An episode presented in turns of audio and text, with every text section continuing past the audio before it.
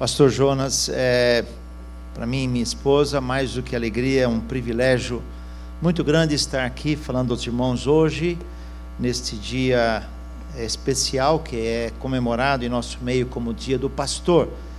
E é um desafio é, muito grande é, que cada um de nós temos diante de nós, no exercício diário do, nossa, do nosso dom, da nossa a, atividade. É, estava falando com o pastor Jonas que no dia 26 próximo estaremos completando 42 anos de ministério e atuação, especialmente no campo da formação de vidas, de ensino, capacitação, e tem sido assim muito, digamos, prazeroso ver pessoas é, se desenvolvendo no conhecimento da palavra de Deus e na aplicação da palavra de Deus na solução dos seus diversos desafios comentava com ele que é, há mais ou menos cerca de um ano tenho investido tempo em conhecer, estudar essa revolução que estamos vivendo no mundo de hoje, que geralmente é chamada de revolução industrial, e eu chamaria, está saindo um artigo meu hoje no Jornal Batista, revolução, quarta revolução industrial e muito mais, porque ela é tecnológica, ela é, é, é biomédica, é genética, e essa revolução tem trazido grandes benefícios, mas também grandes preocupações para a vida. Porque junto com todo o desenvolvimento tecnológico, eu venho da área de tecnologia da informação, numa área, numa parte da minha vida, nós temos também ah, trazendo para nós uma série de novos valores, alguns que colocam inclusive em risco a própria vida cristã.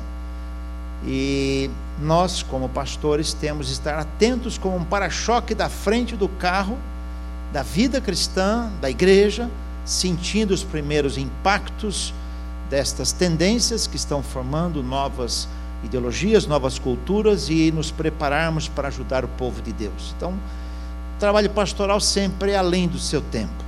Nós temos que olhar sempre à frente. Né?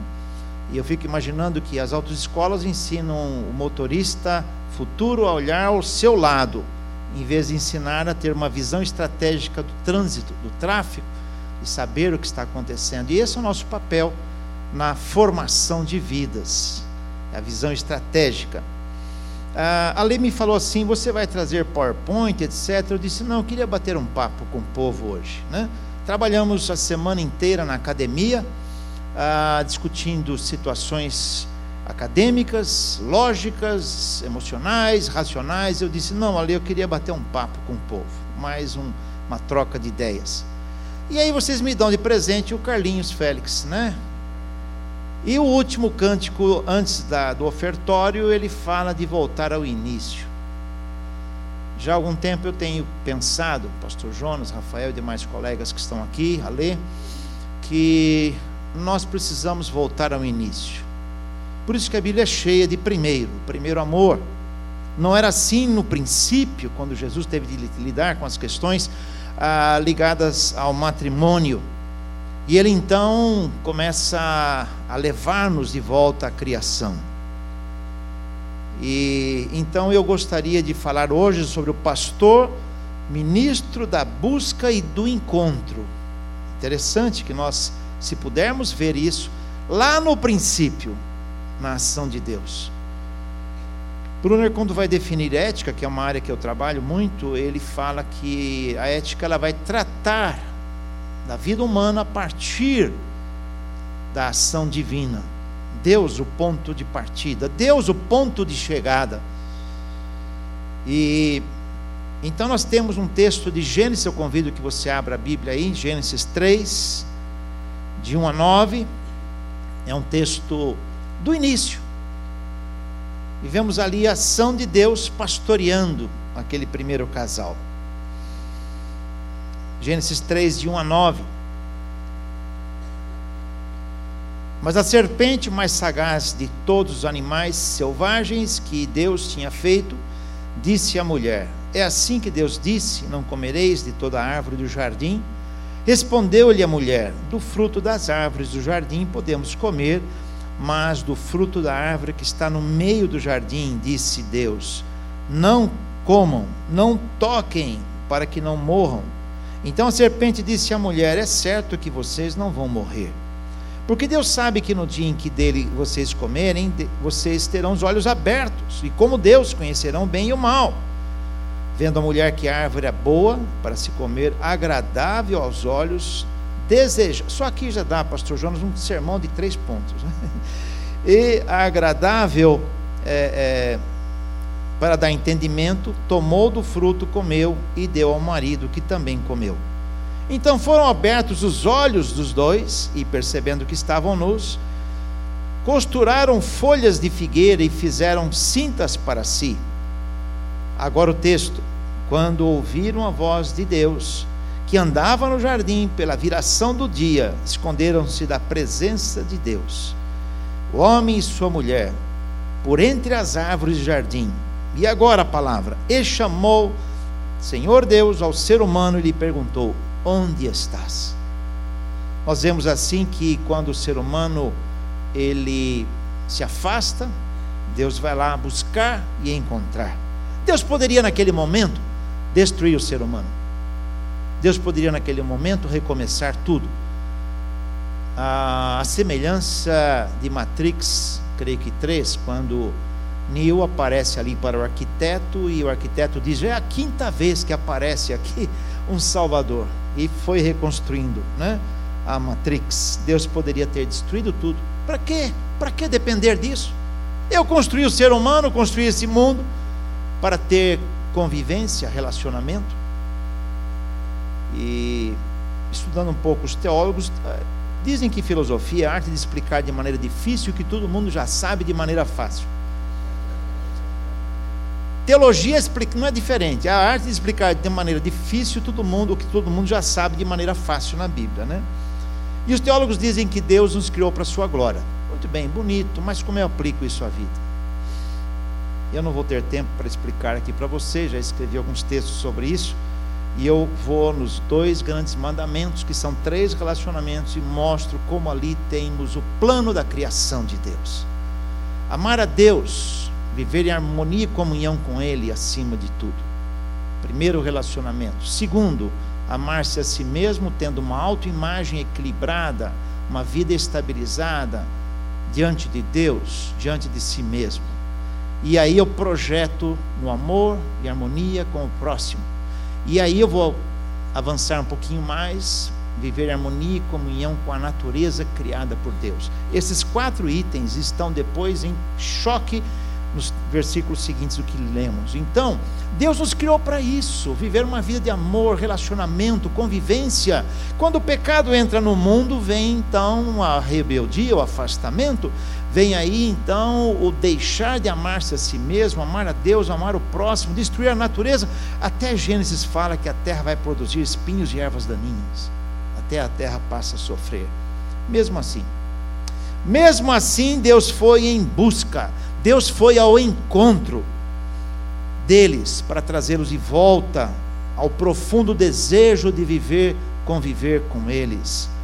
Desde o início a Bíblia mostra Deus a nossa procura, Deus nos encontrando. Mesmo depois que Adão e Eva desobedeceram, eles se escondendo de Deus no jardim, Deus chamou. O texto diz, versículo 9: chamou Deus ao ser humano, foi ao encontro do ser humano. Deus continua em busca da humanidade, por meio de Jesus, seu Filho amado, que morreu por nós. Por quê? Por Deus desejar o relacionamento conosco, muito mais do que simplesmente para nos colocar a trabalhar. No plano da criação havia um propósito maior que a própria queda, que seria prover companhia de volta para Deus, restaurando o plano da criação. O plano da criação não foi frustrado. Por quê? Porque Deus providenciou o plano da redenção para nos recuperar aqueles que somos nós para o plano original. O plano da canção do Carlinhos, voltar ao primeiro amor, voltar ao início, por desejo de viver conosco. O ser humano queria viver por conta própria, queria ser como Deus. Assim também aconteceu na modernidade, o ser humano queria novamente declarar independência como Deus, contra Deus e querer pensar e agir como Deus. Assim acontece na hipermodernidade, na pós-modernidade. O ser humano quer ser como Deus. Deus não existe mais e eu fabrico um Deus para mim mesmo. Mas Deus sempre vai nos procurando, Deus vai sempre nos encontrando e nos dando alternativas de vida. Gênesis 3,15, o texto é claro. O texto diz: Por inimizade entre ti e a mulher, entre a tua descendência e, diz o texto, a, a, a, o seu descendente, ele te ferirá a cabeça, tu lhe ferirás, ferirás o calcanhar. Temos aí o que os teólogos chamam de proto-evangelho, primeiro evangelho. Gênesis 3,15, lá já no começo de tudo. Deus então não deixou o plano da criação se frustrar. Lamentavelmente, valorizamos mais o plano da recuperação do que o plano da criação. Olhamos mais para a salvação e esquecemos de que a salvação tem um propósito maior nos levar de volta para Deus. Então nós temos assim também o pastor, o ministro da busca e o ministro do encontro. Ser pastor é receber de Deus esse desafio. Buscar encontrar as pessoas que precisam de segurança no caminho. Há poucos dias eu falei com um aluno ah, de que púlpito é lugar de segurança. No seminário nós estudamos, na faculdade de teologia estudamos, vamos discutir uma série de assuntos complicados, às vezes até chegamos na beira do abismo. Chegamos assim, ó, em assuntos teológicos complicados, né? Levamos os alunos, mostramos para eles o abismo. Olha aqui, qual é a sua escolha? Bíblia na mão. Qual é o seu ponto de partida? E nós, como batistas, nas declarações de fé que temos, sempre temos, em geral, o primeiro artigo das declarações de fé, a Bíblia como palavra de Deus, como fonte da verdade. Com a Bíblia na mão nós podemos navegar, andar. Agora na igreja, no culto, no púlpito, nós temos o trabalho da certeza. Nosso povo precisa de certeza. Num mundo caótico, nesse mundo sem Deus, sem compaixão, sem coração, ser pastor é receber de Deus esse desafio de buscar, encontrar indicar o caminho para as pessoas, é ser cuidador de gente, cuidador de conflitos humanos, ser especialista em pessoas, ser especialista em dar esperança ao desespero humano. Pastor, no Novo Testamento começa a ser comparado com o cuidar de ovelhas, tratar as suas feridas, socorrer quando está em perigo, capacitar para a vida, por isso que em Efésios 4:12 faz a conexão, inclusive isso na exegese do texto original, em que Paulo escreveu: pastor, mestre. Cuida, ensina. Vai em busca da ovelha perdida. Eu me lembro uma vez que eu estava ajudando uma igreja e eu disse para o vice-presidente, irmão, nós precisamos sentar, porque nós, eu estou vendo diversas pessoas deixarem a nossa comunhão. Ele disse que vão embora mesmo. Se não concordam, saiam. Eu disse, irmão, nosso papel é buscar, nosso papel é orientar, nosso papel é acolher. De fato, aquela igreja de dois mil membros, a questão de dois anos, no seu aniversário, só tinha cem pessoas para iniciar o culto. É isso. Nosso trabalho é outro. Vai em busca da ovelha perdida, as ovelhas conhecem a voz do pastor, diz João 10, 27, quando Jesus se compara como pastor. O tempo do pastor é o tempo para o povo, para as suas ovelhas. Vejam que o papel da busca, do encontro, é fundamental para o exercício do pastorado. O pastor pode conhecer muito teologia, grego, hebraico, aramaico, latim, sânscrito conhecer as diversas opções da história da teologia, da filosofia, mas se ele não souber lidar com gente, gerenciar conflitos humanos, ter compaixão, ter misericórdia, será apenas um conhecedor de verdades, será apenas um conhecedor de informações. No campo da tecnologia da informação, nós fazemos diferença entre a informação, o dado, que é neutro em si, e o conhecimento e a sabedoria. Conhecimento, associação daquelas informações com outras informações, e a sabedoria, a aplicação prática dos dados das informações frias. O trabalho nosso deverá ser muito amplo em si, muito amplo, porque não pode ser só conhecer ou saber fazer bem as coisas. Eu nunca me esqueço de trabalhando há quase há mais de 40 anos no ensino de teologia, e a vez, uma vez o jovem disse para mim: Olha, pastor tem que saber fazer muita coisa. É excelente, porque se não souber fazer, para que serve, né? Só fazer. Nós restringimos a formação, às vezes, dos pastores em saber e fazer. Eu tenho insistido aos nossos colegas professores que nós, além de sabermos, precisamos construir construir o conhecimento, construir a palavra de Deus em nossos corações, nos corações das pessoas, encontrar respostas da palavra de Deus que para situações que não estão lá, mas existem hoje. Diversas. Diversas situações. A Bíblia não é um livro, um catálogo de soluções, mas um livro inspirado por Deus para nos trazer os princípios essenciais para a vida. Eu estava com meu filho mais velho, nós temos três filhos, dois moram nos Estados Unidos, e um está para chegar aqui nos visitar, outro mora aqui no Brasil, todos da área de tecnologia de informação, e um dos filhos queria ir para a aviação.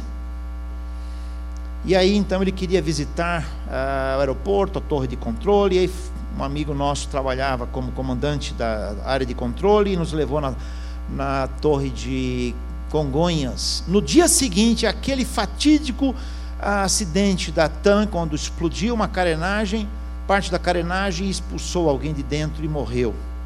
Próximo aqui. No dia seguinte, e o tenente que estava de plantão naquele dia, estava no dia anterior, nos explicou como foi todo o procedimento de emergência para trazer aquele avião de volta. Com instabilidade, inclusive. Imagine aquele piloto. Tem uma instabilidade no avião, até ele descobrir o que estava acontecendo, leva alguns segundos, e na aviação a velocidade é tão rápida, tão grande, que o piloto precisa ter uma capacitação, um treinamento essencial. Ele não poderia procurar ali, Pastor Rafael, o manual. Estourou a carenagem, página 55. E esqueci esse manual, esse volume lá na terra. Não tinha. Ele precisava conhecer a essência, os princípios de navegabilidade para saber como fazer. Assim também somos nós, quando nós temos de navegar na vida. Os pastores passam a ser buscadores, encontradores, orientadores, guia para que o povo de Deus, no mundo de hoje tão complexo, tão difícil, possam decidir. No ano passado saiu um artigo na minha coluna com o seguinte título: Teologia da Segunda-feira. Tenho falado muito a pastores no Brasil inteiro. E eu pergunto o seguinte, colegas: o seu sermão de domingo à noite vai servir para quê? Para o membro da igreja, que é empresário, profissional liberal, um vendedor, um pedreiro, dona de casa. Para que vai servir na segunda-feira? Qual é a utilidade? Posso falar sobre alguns aspectos metacarpianos, metafísicos, sobre a trindade no livro de Esther. Bom, Esther também não fala sobre Deus, né? Como é que esse, o membro da igreja, como é que você vai usar isso na segunda-feira? Esse é o ponto. Se você olhar Jesus atuando com seus discípulos, com o povo, ele sempre pregava uma verdade ali, concreta, transportava para a vida. Nós, como pastores, temos esse desafio: pegar princípios da palavra de Deus encontrar, buscar para levar, encontrar ao povo e buscar ensinar o povo a viver durante o dia. Por isso é pastor mestre.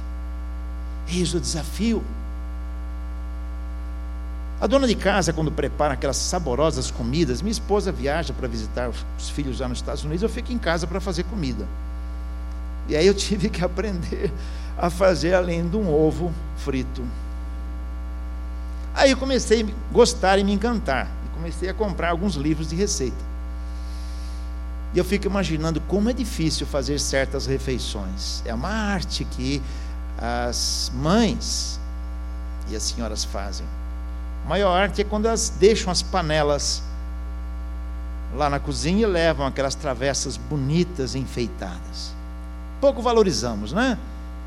Assim é o trabalho do pastor ao preparar a mensagem, um sermão, fazer exegese, procurar encontrar situações. E olha, aquilo que a Lê com a outra jornalista falou aqui, que a gente fica procurando saber a vida dos outros, não é assim não, tá, gente?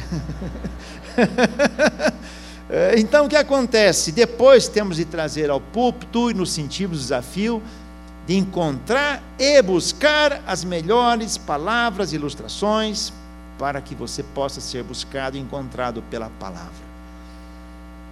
Deixa a exegese para lá, deixa a hermenêutica para lá, deixa a homilética para lá. Palavras difíceis, não? Homilética, homilete é a mesma coisa. Bom, deixa para lá, né?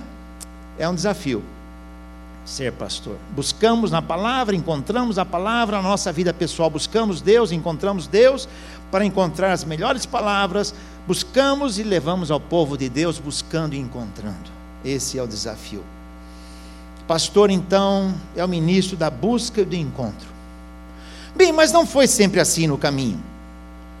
Vejam que, infelizmente, houve interferências no caminho. Com o tempo, o cristianismo ele é institucionalizado. A partir de dos anos 350 depois de Cristo, 325 depois de Cristo, com Constantino, o evangelho, o cristianismo, ele se torna em cristandade. Se institucionaliza papel pastoral vai se alterando, se institucionaliza também, se torna função generalizada. Outro dia um jovem falou para mim: Olha, eu não tenho dom de pastor. Falei: O que, que você tem o dom? Olha, eu gosto muito de ensinar, eu gosto muito de aconselhar, mas eu não sei se eu gosto de pastorear. Eu falei: O que é pastorear para você? Pastorear é dirigir, pastorear é fazer coisa acontecer. Você gosta de gente? Gosto. Então você é pastor é que nós fomos confundindo as funções. Um outro jovem chegou e falou: Olha, o meu negócio é esse, esse, esse que não tem em si como pastorado. E de fato não tinha. O que, que eu vou fazer? Eu falei: Olha, infelizmente, pastor se tornou função. Se você não tiver um PR na frente, você vai ser pouco aceito. Ele falou: Eu já entendi o recado. Olha a situação que chegamos, irmãos. Pastor, no, com o correr do tempo, se tornou clero a troca da busca do encontro pelo comando, pela gestão, pelo cuidado da obra, de eventos, estrutura, política e assim por diante. Pastor Jonas e eu trabalho muito com as questões denominacionais, eu fico vendo aqueles colegas amorosos, misericordiosos, piedosos, o coração está assim, a resolver situações gerenciais da denominação. Às vezes é preciso demitir, cortar ajustar, mudar rumos. E aí eu fico olhando aqueles colegas que são piedosos, amorosos, que não querem fazer isso, porque vai mexer com pessoas, vai mexer com agenda, vai mexer com tudo. Isso exige além do que um pastor é. Pastores entram em crise, eu fiz uma vez para o presidente da convenção, dez passos como a pessoa se envolve e se desenvolve e se desdesenvolve na vivência denominacional porque nós tiramos muitas vezes o pastor da sua vida pastoral, acolhedora, amorosa, para colocar na vida política. Sacrificamos o coração de muitos pastores nesse sentido. Com o tempo gerou a necessidade de autoproteção, se distanciou do povo por ser agora um especialista, um profissional do ministério. Eu lembrei de Max Weber, Pierre Bourdieu, grandes sociólogos que falam dos profissionais do sagrado forjou uma imagem de perfeição, de infalibilidade, de elevado poder representativo diante de Deus, versus o conceito de sacerdócio dos santos que vem lá na reforma. Passou a ser um ser sobrenatural que não sofre, não tem tristeza, um super-homem. Eu pensei assim, mais ou menos como água. Não tem cheiro, não mofe, não mancha. Uma espécie de faz tudo como Rambo, MacGyver, pau para toda obra, como se diz. Uma espécie então de pessoa fora do normal, fora da curva em tudo, impermeável, refratário a qualquer tempestade. Como eu falei há pouco, as pessoas conhecem a voz do pastor a partir daquela concepção de Jesus, mas agora as pessoas conhecem a voz do pastor, mas hoje, com pastor, gestor, empreendedor, político, as as pessoas têm de conhecer o seu comando e as suas ordens. Não são mais vozes de acolhimento, de misericórdia, mas voz de comando. Faça, faça. Maldito aquele que faz, não faz a obra do Senhor relaxadamente. E o povo tem de trabalhar. E agora nós podemos caminhar um pouquinho mais. Temos que desafiar pastores em busca de si mesmo, em busca e encontro. Como disse para vocês, trabalho há mais ou menos 40 anos da educação teológica e eu analiso a educação teológica nacional e internacional, e eu vejo que nós, pastores, muitas vezes somos forjados em seminários que injetaram em nós a figura da pessoa forte, infalível, possuidores de alta capacidade. Um psiquiatra amigo meu, como trabalha no campo da bioética, temos muitos amigos médicos. Ontem eu e minha esposa jantamos com um casal de médicos e ele me disse assim: vocês pastores, eu recebo vocês no meu consultório. Dezenas. E eu noto que vocês têm uma onipotência simbiótica. Eu falei, meu Deus, o que, que é isso? E ele me explicou: vocês se acham pessoas onipotentes porque acham que nem vírus vai pegar vocês. Relógio não existe, madrugada não existe. E quando tudo acontece com a saúde desmorona e vocês também desmoronam. Tomem cuidado. No seminário nós temos uma formação extremamente racional, cartesiana, kantiana. E até seguimos um tal que eu digo para meus alunos, né? Chiquinho Toicinho defumado, que é Francis Bacon, né? Com a sua filosofia experiencial. E aí as emoções não contam. Eu fui formado assim. Emoção não conta, não pense em emoção. Sublima. Férias mas sempre de plantão. Um dia eu estava no Nordeste falando a uma igreja e o motorista me esperando lá, porque eu tinha que ir para o aeroporto correndo, né? Eu falei, bom, eu vou aproveitar aqui que eu vou sair daqui é, meia hora e vamos embora. Aí o pastor tinha assumido o ministério há dois meses. Eu disse, quem é o vice-presidente da igreja aqui? Aí o irmão se levantou, irmão, Pastor Fulano assumiu há dois meses. Normalmente o pastor sai de férias e leva o celular da igreja. Aí morre alguém, tem que sair das férias, interromper a sua recuperação para voltar. Isso tudo bem, isso a gente faz. Mas o pastor perde a recuperação. Quando volta, volta estressado. Precisamos cuidar disso. Que tal as próximas férias do pastor, irmão ficar com o telefone celular? E pastor, ensina ele a sepultar mortos. Tá? Gente, não é fácil. Eu e minha esposa, às vezes, vamos encontrar pastores nas férias. E uma vez eu fui encontrar um pastor, aliás, diversas vezes, né? E eu falei para minha esposa, depois de cinco minutos, vamos embora. Ela falou, já, nós mal chegamos. Pois é, nós estamos de férias. Ele está de férias. Estamos aqui há meia hora, 15 minutos. Ele não para de falar em igreja, não para de falar em trabalho. Trabalho. Estamos de férias. Mas é assim, porque vive, o tempo é para o povo. Então, muitas vezes acontece exatamente isso. Nunca descansam. Há desconsideração em muitos pastores com as limitações do próprio corpo. Há exemplos inúmeros, claro, não vou citar nomes, de líderes que imaginam estar se sacrificando para a obra, mas desconsideram que o corpo é o templo do Espírito Santo e que devemos ser exemplos de vida. Eu me lembro quando ainda novo no ministério, bem novo, Deus me fez parar. Trabalhava tanto para a obra de Deus que eu esqueci do Deus da obra. Difícil, né? E às vezes nós, pastores, esquecemos do matrimônio, da família e assim por diante. No fundo há muito movimento, mas nem sempre muito deslocamento. Mas a vida pastoral que nós precisamos encontrar é a vida da, comunhão, da amizade, porque muitas vezes o pastor, sua família, sua esposa especialmente, é uma vida de solidão, uma vida sem amigos. A cada 10 anos eu faço uma pesquisa com pastores lá da convenção e eu faço o mesmo questionário. O ano que vem, janeiro, vou fazer de novo. Fiz em 2000, 2011 e 2020 farei novamente. Uma das perguntas é quantos amigos você tem? incrível.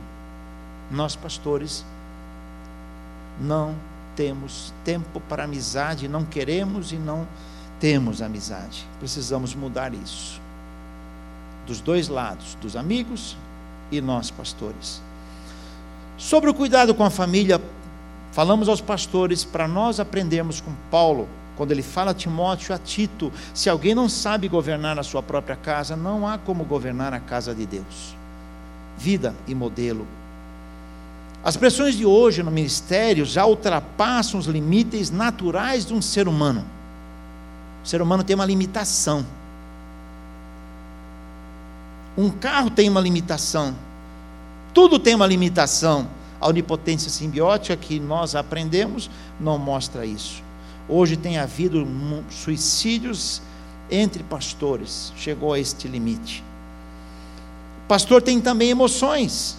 Pastor fica doente. Os vírus não têm um canal seletivo e dizer: Esse aqui é pastor, não vou nele. Não, vou. não tem, gente. Sabe?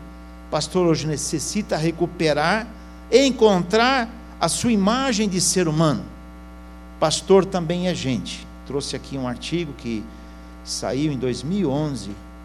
Pastor também é gente. Pastor sofre, pastor tem emoção. Aqui, jornalistas explicaram bem. Né? Muitas vezes estamos saindo de um culto, de uma vida abençoada, de um momento abençoado, e aquele membro da igreja, desavisadamente, fala: Ó, oh, tua gravata estava fora do lugar hoje. Seu paletó não estava abotoado. Pastor é gente. Pastor precisa ser encontrado. É necessário hoje o pastor de novo buscar e ir ao encontro do povo, das ovelhas, mas recuperar a sua imagem, buscar a sua imagem novamente. Então nós vamos concluindo. O povo precisa também entender e buscar e encontrar o seu pastor.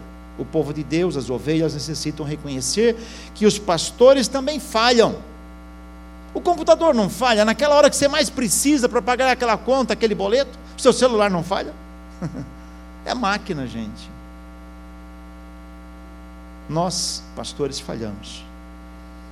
Por isso nós devemos ser alvos não de ataques, mas de orações alvos de cuidados. Precisamos reconhecer também que o pastor tem prioridades, como você deve ter, para com a sua vida em primeiro lugar. Efésios mostra isso, Colossenses mostra isso. Fala de ser cheio do Espírito, cuidar da minha vida, depois fala do meu relacionamento com a minha esposa, depois fala do relacionamento com os filhos, depois é que fala do meu relacionamento com o ministério, com o trabalho, se você não estiver profissionalmente no ministério. Depois eu vou estar pronto para a guerra espiritual. É uma sequência. Colossenses repete. Valorize seu pastor, deixe-o também cumprir as suas prioridades para com a sua vida, para com o seu matrimônio, para com sua família, antes mesmo do exercício do ministério. Família, matrimônio, primeiro rebanho do pastor, em que ele deve primeiro buscar encontrar esse rebanho não há como ficar de plantão 7, 24 por 7 por 365 dias. Ninguém faz isso. Pastor e sua família também precisam ser encontrados pelo povo de Deus. Precisam ser amados pelo povo de Deus. Tive aqui o depoimento do pastor antes do, da mensagem, durante o culto, de que esta igreja já aprendeu muito isso com seus pastores. Que Deus recompense vocês quadruplicadamente na linguagem hoje de business, exponencialmente multiplique essas bênçãos na vida de vocês. Eu hoje de manhã, vendo WhatsApp, algumas mensagens de colegas, e um colega ex-aluno me manda uma mensagem e eu trouxe, decidi trazer aqui para vocês. Eu achei tão bonita, tão joia, na linguagem da galera hoje, tão bacaninha. Vai, pastor, você caminha lentamente até o púlpito. Vocês confere se está tudo certo com a roupa, com a gravata, pensa no sermão, faz uma oração, uma oração silenciosa, pois as ovelhas estão ali sedentas por uma palavra sua. No caminho alguém pergunta, pastor, aceita um copo d'água? Ninguém ali sabe se você está bem ou mal, alegre ou triste. Suas preocupações devem ser superadas, suas dores disfarçadas o seu rosto deve portar um sorriso. Pastor, um ser muitas vezes solitário. Suas contas, prestações, lutas diárias, fragilidade. Bom, isso não entra no sermão. e nem nas discussões do dia a dia do trabalho da igreja, nem nas reuniões. Algumas vezes ainda carrega feridas dos últimos anos, meses, dias, em que o inferno está lhe retalhando, pois resgata algumas almas que ainda estavam de caminho para lá. Quantas vezes vai ao culto após ter chorado em uma tarde inteira, sem ninguém saber nem participar? Vai, pastor. Não decepcione o Deus que lhe deu uma voz para esta geração que precisa ser encontrada e buscada. Fale sobre o perdão, mesmo com tantos que lhe ofendem. Misture cura, ainda que carregue dores no seu corpo. Console almas, mesmo precisando, consolar a tua. Restaure famílias enquanto chora pela sua. Fale sobre confiar em Deus e ouvir quando Ele está em silêncio com você. Sinceramente, a vitória do pastor não é estar em destaque, mas sim em vencer a cada dia e sempre ter um alimento para as suas ovelhas. Quantas vezes o pastor diz graça e paz, povo de Deus, mas a vontade é gritar: Deus, me socorre. Isso são coisas que carregamos conosco, além de projetos, sonhos e lágrimas. Mas, pastor, continue pastoreando, pois tem muita gente precisando ouvir a voz de Deus por meio de você. Vai, pastor. Que Deus assim nos abençoe. Amém.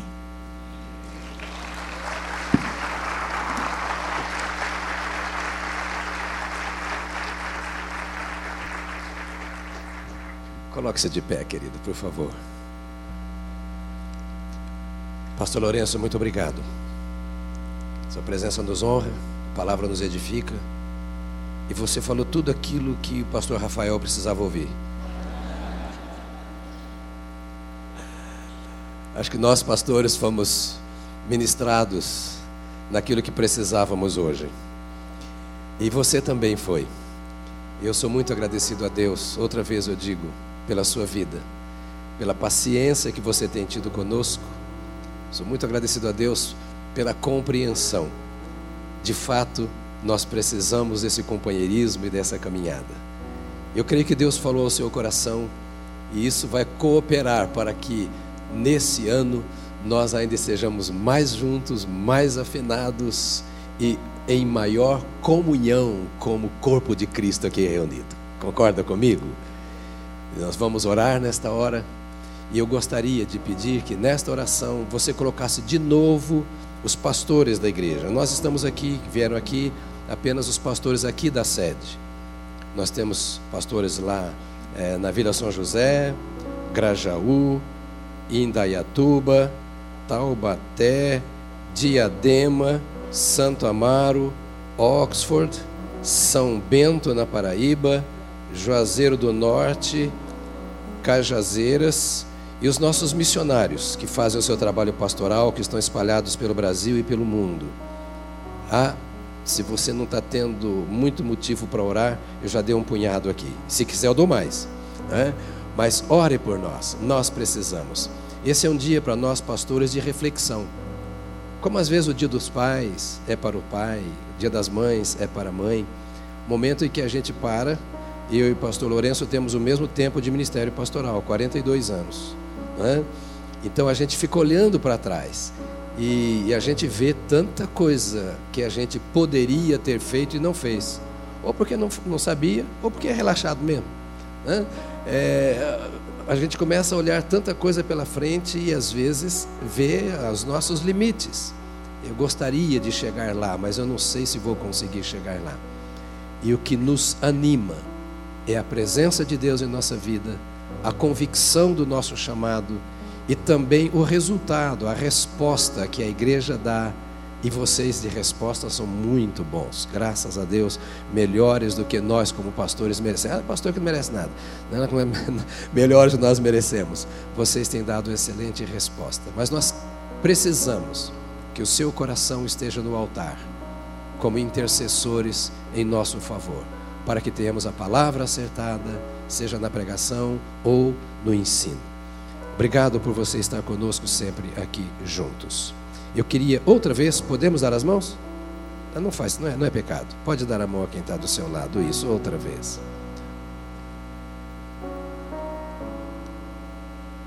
Venda de pendrive com músicas e DVDs do Carlinhos Félix. Está onde? Está lá na, na, na, saída aqui, né?